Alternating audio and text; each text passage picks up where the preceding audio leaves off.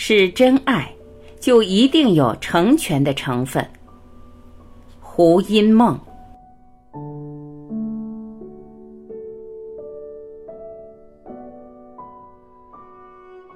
你拥有着独立自主的生命，因脆弱与依赖的内在，而把全部的生命能量投注到另外一个伴侣身上。但我们还有一个非常好强的、不能示弱的、不想让旁人指指点点的心情，想要撑出一副镇定的、完美的、若无其事的局面给别人看。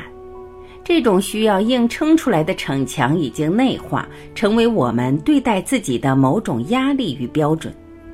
所以现在你遭遇的不只是情感失落的问题，还有面对众人的眼光，对你们的婚姻、对离婚、对外遇事件所加诸的各种错综复杂的评论。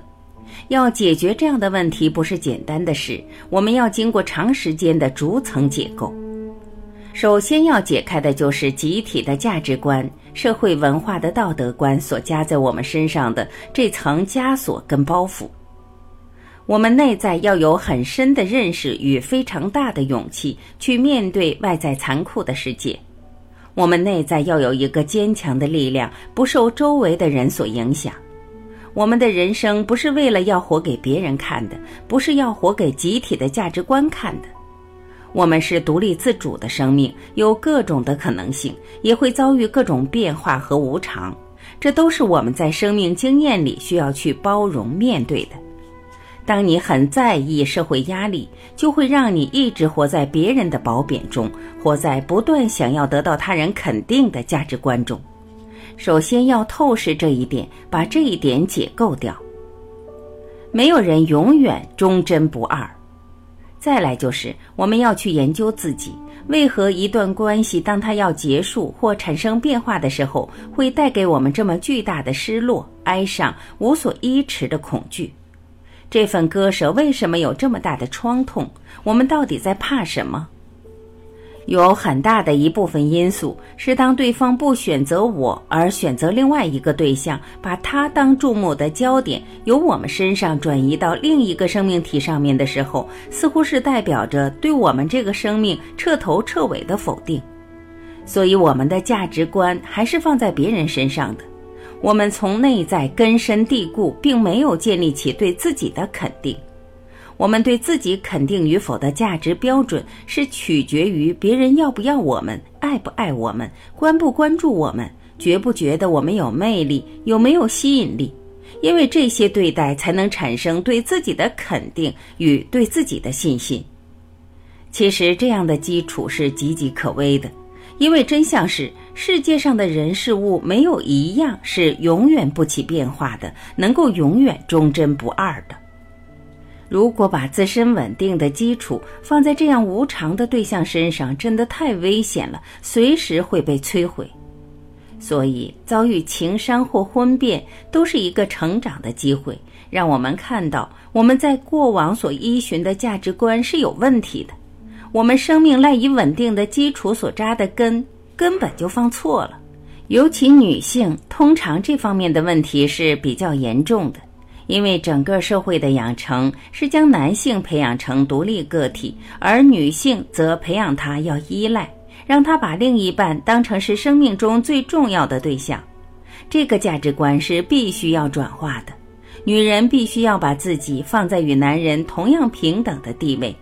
生命的独立性与价值观是在自己身上的。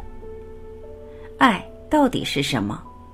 伴侣之间常常说自己很爱对方，这所谓的爱到底是什么？当对方说他爱上了别人，因为那个人可以倾听他、安慰他、鼓励他、帮助他解决一些问题，他显然是要从对方身上获得某一些滋长，这是爱吗？另一方面，我们口口声声说我们爱对方，可是当对方选择了更适合的伴侣，想要离开，我们却愤恨不平，产生非常深的怨怼，甚至想要报复对方或伤害自己。请问这是爱吗？爱可以跟这些状态共处吗？这里面到底是爱还是执着、占有、依赖、嫉妒和恐惧不安？我们为何如此需要依赖另外一个生命？显然，这些受伤和愤怒的反应并不是来自爱。那到底那是什么？当我们真正的看透自己，就会发现，我们其实并没有真的学会爱别人，也没有学会爱自己。这时，我们才可能跳开自怨自艾的自怜漩涡。因为如果我们付出的不是真正的爱，显然我们也得不到真正的爱。那只是人类的婚姻体制透过法律的规范，把两个生命捆绑在一起的游戏规则罢了。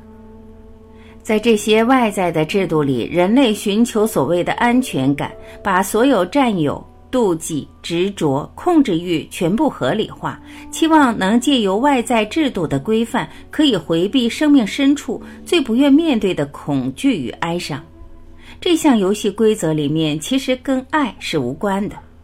如果是真爱的话，一定有成全的成分；如果是真爱的话，一定懂得割舍，一定会祝福对方，希望对方找到他的快乐。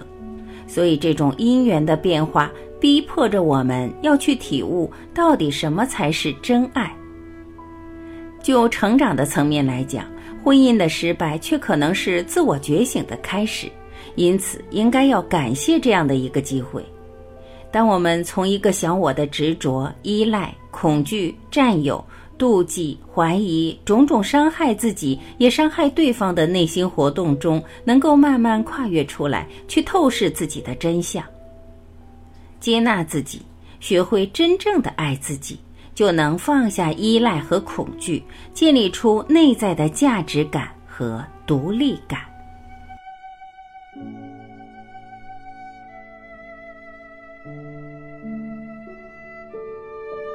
感谢聆听，我是晚琪，我们明天再会。